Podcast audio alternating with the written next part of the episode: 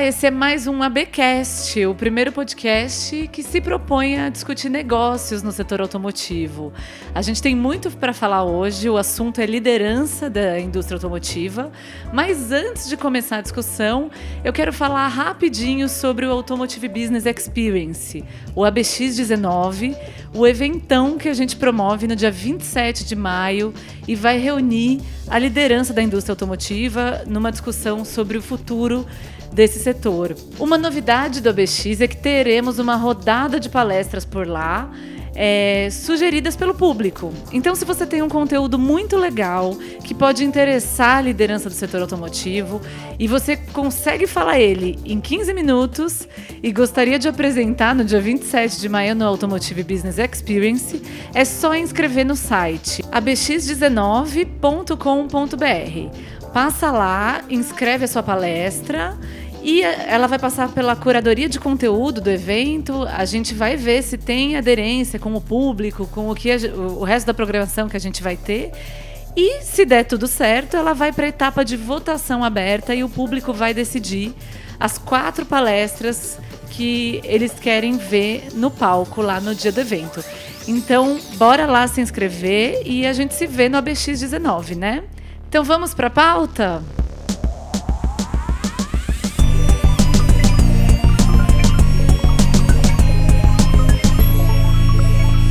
Então vamos lá, gente. O tema desse programa é liderança do setor automotivo, que é um assunto que a gente tem tratado muito aqui.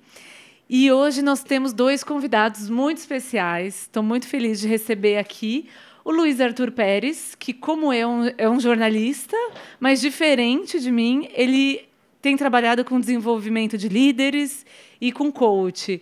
Luiz, muito obrigada pela presença. Seja super bem-vindo e conta um pouco do que você está fazendo, o que você está aprontando. Pois é, Giovana. É, também estou muito feliz de estar aqui.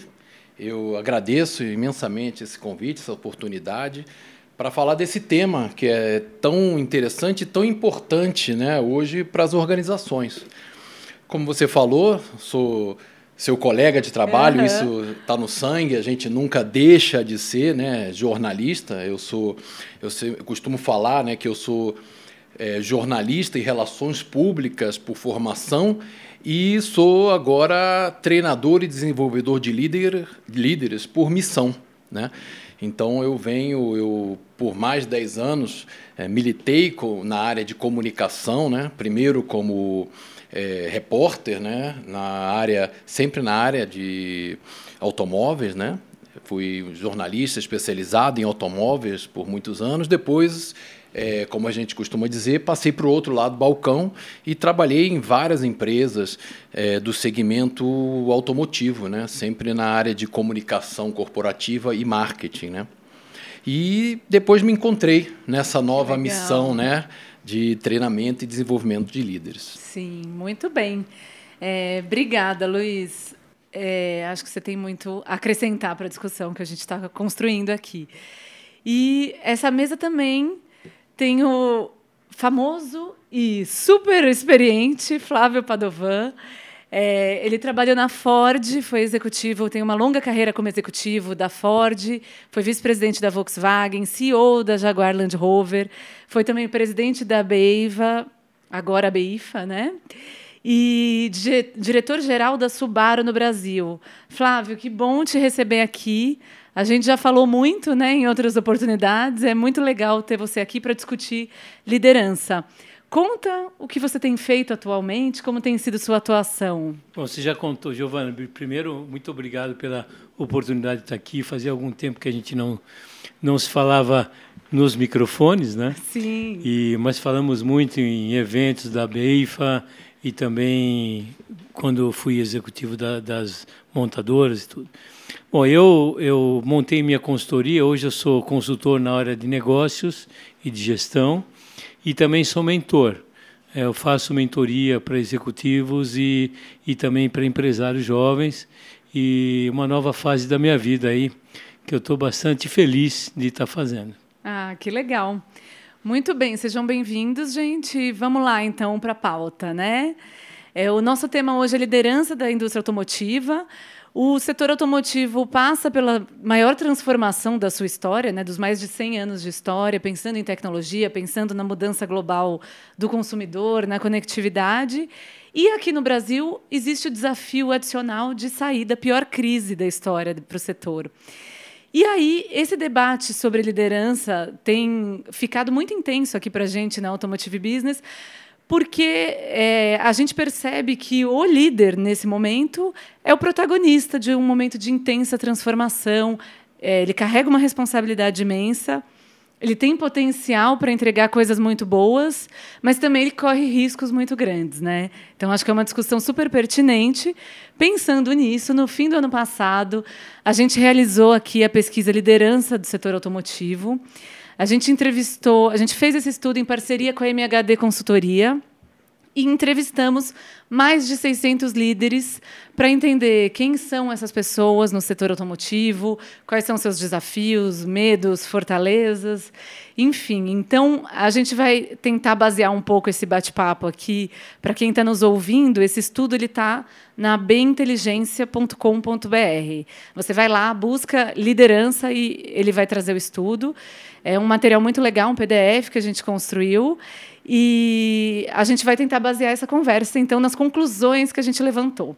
Então, para começar, é, vamos começar assim, só para ser diferentão, do aspecto mais pessoal do estudo, talvez, que a gente perguntou para as pessoas sobre propósito, o propósito do, desses líderes no trabalho, na empresa.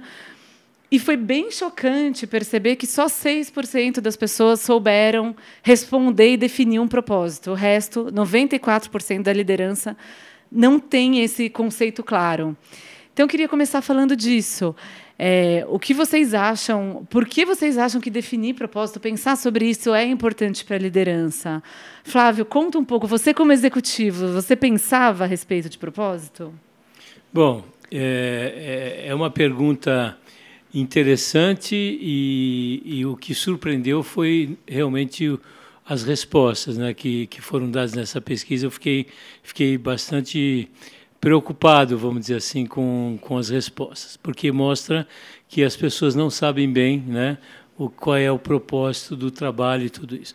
Mas isso dá para entender também, é, se a gente puxar e entender um pouco do histórico dos últimos anos que, que a indústria automotiva está vivendo no país, é, com grandes dificuldades, a gente está vendo aí a GM com problemas, a Ford fechando, anunciando o fechamento da fábrica aqui em São Bernardo do Campo, em São Bernardo do Campo, São Paulo. Então, a, a indústria está vivendo um, um, momento muito difícil né? e tem vivido anos e anos de momentos de, de crise. E isso leva a, aos gestores a focar na, na sobrevivência. Né? Então, eh, muitas vezes o gestor fica muito preocupado com a. Isso a pesquisa mostra também claramente. Né? Ele fica preocupado com a sobrevivência e ele esquece de pensar em outros aspectos muito importantes do negócio e ficam para trás e, e nem sempre isso é salutar, nem sempre não, nunca é salutar. Né? Uhum. Então eu acho que é isso que está acontecendo, e, mas eu acho que é um momento certo também de de eles se reciclarem, né, do, dos executivos procurarem uma reciclagem, procurarem entender melhor quais são a, as reais necessidades e também as principais missões né, de, de, de, de que eles têm à frente das empresas. Sim. É, acho que é, é uma oportunidade né, de, de rever talvez algumas coisas. Luiz, o que, que você pensa sobre isso, trabalhando com desenvolvimento de liderança? É, eu, concordo com o que o, o Flávio acaba de dizer e, e, essa situação que o Flávio descreveu, né, da, da crise, da, dos líderes, né, dos gestores terem que focar né, na sobrevivência, acaba gerando um, um desalinhamento entre os valores do, do liderado da empresa, né? É, como o foco está no resultado, né? muitas vezes é, o que acaba acontecendo é que é o lucro pelo lucro. Né? Você se perde na comunicação. Né? Então, o, não há um alinhamento entre os valores dos liderados e os valores da empresa. Por isso que talvez as pessoas não saibam responder, porque simplesmente não foi comunicado a eles. Né? Não há uma, uma prioridade em comunicar a todos, não só a liderança, como a todos os, os executivos né, e funcionários dessa empresa, o propósito da empresa. Né? Ou então a comunicação foi né, foi, eh, vamos dizer, equivocadamente no sentido de resultado, resultado, resultado. Exatamente. O que o resultado, na verdade, é uma consequência né, de todo um trabalho de gestão, deveria ser. Né? E mas as pessoas acabam se perdendo nisso tudo pela necessidade do resultado e da, da sobrevivência e são cobrados também por isso. Né? Você tocou num tema importante também, Luiz, que é a comunicação, né? a comunicação é a coisa mais importante que existe numa organização. Se você não tiver uma comunicação eficaz, um processo de comunicação eficaz, é, onde as pessoas saibam o que estão fazendo, por que estão fazendo, né, elas vão realmente é, errar, né, cometer erros e, e, e, não por querer cometer erros, mas por, por não saber o que fazer né? muitas vezes por não ter a informação correta no momento certo. Então, a comunicação é algo assim primordial para se, se preocupar. É, e a gente é curioso porque a gente está aqui falando muito de comunicação. E aí o perfil de formação da liderança automotiva, a gente tem 52% da alta liderança é formada em engenharia. A gente tem uma parcela um pouco menor em administração e as outras é, as outras ciências né, estão tão bem menores, têm uma participação bem tímida. Então, a questão é, né, o que essa, essa bagagem de engenharia traz para a indústria e de que forma o líder tem que se manter aprendendo em beta, porque pensando até essa questão que você citou, Flávio, de essas pessoas estão preocupadas em entregar o resultado imediato em um momento de crise, enfim.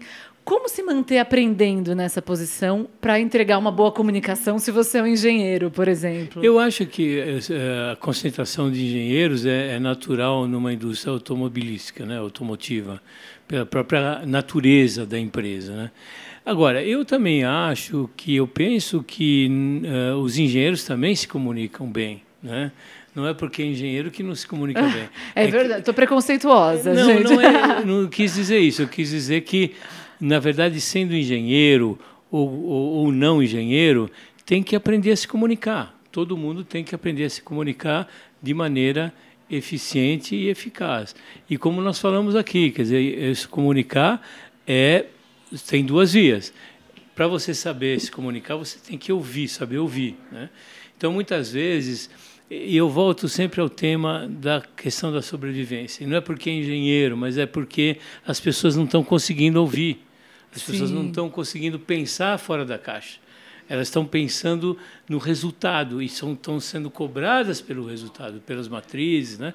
Então, isso gera um, uma tensão muito grande e acaba acontecendo essa, esses problemas. Agora, é claro que é, a, a diversidade é sempre salutar também. É sempre bom ter né, uma participação é, uma presença boa de engenheiros, mas de comunicadores, especialistas em marketing, em, em, administração, em negócio, sempre a diversidade é muito boa. Também de gêneros, né? A gente viu na pesquisa que tem uma, né, tem uma concentração muito grande de, de público de, de sexo masculino, né?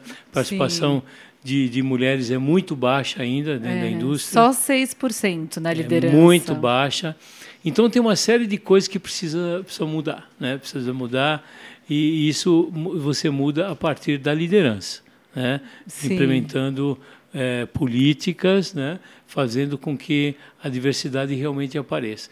Já houve muitas iniciativas nesse sentido, mas eu vejo que pouca coisa evoluiu nesses últimos anos. É, o próximo assunto da pesquisa, que é, né, acho que na verdade o coração da, desse, desse estudo que a gente fez, a gente perguntou para esses mais de 600 líderes que responderam sobre inovação. Então, qual a importância de inovação para sua empresa? E aí a gente teve 88% apontando que inovação é essencial para a sobrevivência. A gente teve taxas muito altas assim é, de priorização da inovação. Apesar disso, a gente teve algum um percentual mais baixo de lideranças que apontaram que o Brasil não tem autonomia para inovar que inovar é caro, são dados preocupantes, né, quando se trata de uma resposta da liderança. Mas aí, quando a pergunta não era sobre inovação, era sobre os desafios desses profissionais no cargo deles. Então, qual é o desafio da sua gestão? Aí a gente se decepcionou um pouco. É, as respostas eram muito focadas em resultados de curto prazo. Então, aumentar a rentabilidade, aumentar vendas, aumentar a competitividade, reduzir custos, coisas assim, é, necessidades até um pouco óbvias, né, se a gente pensar, que não são coisas que constroem um legado, que constroem o futuro da empresa, né? Constroem a entrega imediata. E aí, né, nessa pergunta sobre os desafios da gestão atual, a inovação aparece lá embaixo. É, as opções como desenvolver novos modelos de negócios, é, criar novos produtos, estão bem para o fim da lista. Mas dá até para entender isso, Giovana. Dá para entender? Dá para entender. Você sente essa dor? Você já é, sentiu essa dor? Eu vivi muito isso, né? Então eu entendo o seguinte: por que que eles respondem que a inovação é super importante? Todo mundo acredita, entende que é, mas é, por que que eles não apontam como sendo prioridade? Mais uma vez aquela questão da necessidade da sobrevivência né? e a cobrança em cima de resultados. Mas um outro lado também é o seguinte: as empresas que estão aqui são muito, vamos dizer, de uma certa forma engessadas né? na, na área de desenvolvimento de produto. Né? Muitas coisas vêm da matriz. Sim. Então aqui não existe muita liberdade de você inovar entende? Então eles se sentem um pouco tolhidos nisso e por isso um pouco desse, dessas respostas, né? que eles não têm muita, eles não se sentem muito uh, encorajados a, a inovar porque as coisas vêm mais ou menos os pacotes prontos, né? Aquela questão de, então eles ficam um pouco isso. E tem também é, o, o, momento do país, tem o programa Inovar Alto, né, que, do, do governo da Dilma, que, que criou uma série de dificuldades para a indústria também. Apesar de o Inovar Alto ter uma, uma ideia de estimular a inovação, na verdade não estimulou. Né? E... Oh, mas eu tenho que defender aqui uma coisa que eu gosto do legado do Inovar Alto é a questão da eficiência energética, né? Isso sim. Que teve uma melhoria Com certeza, importante. Importantíssima, teve muita coisa importante. Mas eu digo assim, no, na questão da inovação, não surtiu muito efeito. E acho que as pessoas olham inovação como inovação tecnológica. Sim, inovação essa é uma questão. não é isso, não é só isso. Né? Inovação é a maneira de você pensar, é a maneira de você resolver problemas, a maneira de você pensar, de você analisar, de você avaliar. Então, acho que falta um pouquinho disso também, até pelo que tudo que nós falamos aqui, né? pela pela pressão que as pessoas estão sentindo de, de, necessidade de entregar os resultados, então falta um pouco de espaço né, para pensar em inovação, em maneiras diferentes de solucionar problemas. Eu, desculpa, eu, eu concordo. Eu acho que também teve tem muito uma esse modo de pensar, né? A pessoa quando pensa em inovar é sempre vou inventar o novo remédio contra o câncer, vou inventar o carro que vai sobrevoar, né? vai eh, fugir de todos os engarrafamentos. Né? Motor né? que vai funcionar é, com suco de laranja. suco de laranja, enfim. É, eu acho que é, eu não sei exatamente no detalhe como foi, acho que a, pergunta foi bem, né, na hora de ter sido feita a pesquisa, foi uma pergunta aberta. Foi aberta. Né? Então, assim, inovar é, pode ser inovar num processo diário da empresa, né? Pode ser na, enfim, no, no controle do acesso para a fábrica. Enfim, isso é inovar, né? E aí, a partir do momento que a, a pessoa só pensa numa ideia monstruosamente grande, que vai causar um impacto na, na sociedade como um todo, ele se anula, né? Porque ele só está esperando uma grande ideia e ele não consegue tomar uma atitude que está ali na frente da mesa dele. Correto. Então, por isso que ele nunca consegue, está sempre esperando uma grande solução. Eu acho que isso é uma questão. A segunda questão que a gente é, identifica aqui nessa pesquisa, que é, é uma, uma coloca a responsabilidade em terceiros. Né? Existe uma, uma que a gente usa muito em, no desenvolvimento de líderes, né, no treinamento, é uma teoria chamada locus de controle, que é de um psicólogo norte-americano, né, o Rotter, que é existe duas existem dividido em duas em duas categorias, né, o locus de controle interno e o locus de controle externo. Então, o locus de controle interno é quem coloca em si o controle das, das e a responsabilidade. da responsabilidade do que acontece ao seu redor. E o externo ele coloca em outros. Tá? Então, é o que a gente chama de autorresponsabilidade. Você é responsável pelo que acontece com a sua vida. Então, a partir do momento que ele coloca ah, a matriz é que tem que cuidar, ah, o governo é que tem que ajudar, né? ele nunca é ele o responsável pela inovação. Então, é um pouco o que acontece.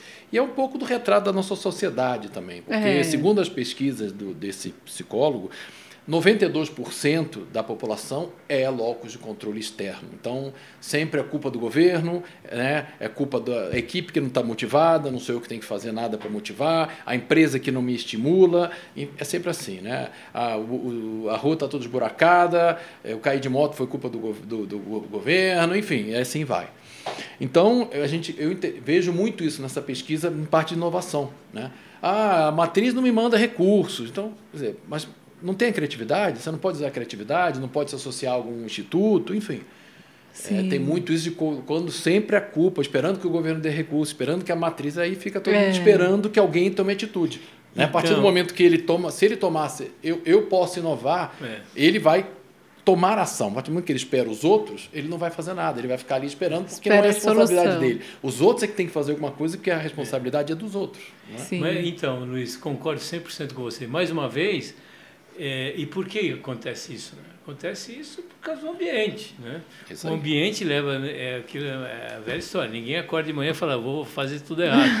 né? é, Porque exato. ele está forçado, a situação força ele, a, a, inibe né, que ele pense de outro jeito. Sem dúvida. Uma coisa interessante também, é, quando a gente pensa em liderança, é que o líder não é obrigado a saber tudo, a conhecer tudo, a saber de tudo. Né? Ao contrário, eu acho que todo o líder ele tem que entender quais são as suas limitações, né? Na que entender em que que ele é bom e em que que ele não é bom, né? E está aí o papel principal de formar uma boa equipe, né? De ele trazer pessoas que realmente entendam né, de todos os assuntos necessários para que essas, essas lacunas desapareçam. Então, ninguém faz nada sozinho, né? é a equipe que faz, né? e a equipe precisa estar coesa, bem treinada, estimulada e motivada. E como é que você vai fazer isso? Com comunicação. É Não tem outra forma de você fazer isso. Inspirando a equipe. Né? Inspirando né? a equipe e, e Dando a... exemplo. E a comunicação, ouvindo, né? trocando ideias, usando né, é, processos inovadores, que é maneira de pensar, de ver as coisas fora da caixa muitas vezes tal, e, e, é, e arejar, né, arejar a cabeça e procurar também. É, uma coisa que eu se permite só fazer um, um raciocínio aqui é o seguinte. Uh, eu trabalhei muito tempo dentro de montadoras, né? E, e muitas vezes a gente esquece que tem um mundo lá fora. Né? No dia a dia. Né? No dia a dia. Então, o que acontece? Você está enfiado no seu trabalho, é, muitas vezes você está em São Bernardo, em Camaçari, ou em, lá no Rio Grande do Sul, ou no Paraná, onde for, né? Mas o teu ambiente é aquele ambiente, né? E eu acho que todo executivo é, deveria ter momentos para arejar a cabeça, né? Para sair, visitar o Cubo, visitar o Google, visitar empresas de tecnologia, sabe, para sair um pouco daquele ambiente bitolado. Né? Bitolado não é, não é pejorativo, mas é porque é o dia a dia. E arejar um pouco a cabeça, né? ouvir outras pessoas, ouvir outras ideias, porque isso é importante hoje em dia. Né? Até porque eles são, são concorrentes muitas vezes da, da, da é. né? Não, e hoje mais do que nunca são, né? Então, é, eu, eu penso que o papel do líder também é estimular as pessoas nesse sentido, né? Qual é o seu papel, né? Qual é o papel de cada um nessa história? O que, que você tem que entregar? O resultado, para mim, é a consequência do trabalho que você faz, né? Mas como é que você estimula as pessoas a aprenderem? E, e, e, a capacitação, o treinamento, que é o nosso trabalho hoje, né, Luiz? Ele deve ser responsabilidade de cada um. Cada um tem que procurar o seu autodesenvolvimento. Né? Todo dia a gente tem que acordar de manhã e falar assim: hoje eu vou ser uma pessoa melhor do que ontem. Porque eu vou fazer coisas que vai, vão me tornar uma pessoa melhor. É permanente. É permanente, é um processo é uma coisa contínua, né? É. Então tem que ser isso na cabeça todo dia, então. E a gente tem que mudar um pouco a maneira da gente pensar, né, de liderar, de estimular as pessoas, de motivar as pessoas e de entregar os resultados de maneira diferente, porque o mundo mudou. E a gente tem que mudar também a maneira de pensar. Sim, com certeza. Belo recado. É, gente, para encerrar, já estamos com o nosso tempo estourado, né? É, uma última pergunta relacionada à pesquisa, porque a gente falou tanto de comunicação e aí eu fiquei muito tentada em trazer essa, essa informação. A gente perguntou sobre a estrutura hierárquica das empresas. Então, a gente perguntou para a liderança o que eles achavam dessa estrutura e 83% de quem respondeu ao estudo disse que é uma estrutura, é um modelo imperfeito de gestão, né? E a, a, o que eu fico pensando aqui com tudo que vocês falaram sobre comunicação é que talvez vocês acham que a comunicação esbarra na hierarquia, vocês acham que a hierarquia ajuda, atrapalha? Como tornar a hierarquia mais amigável, talvez?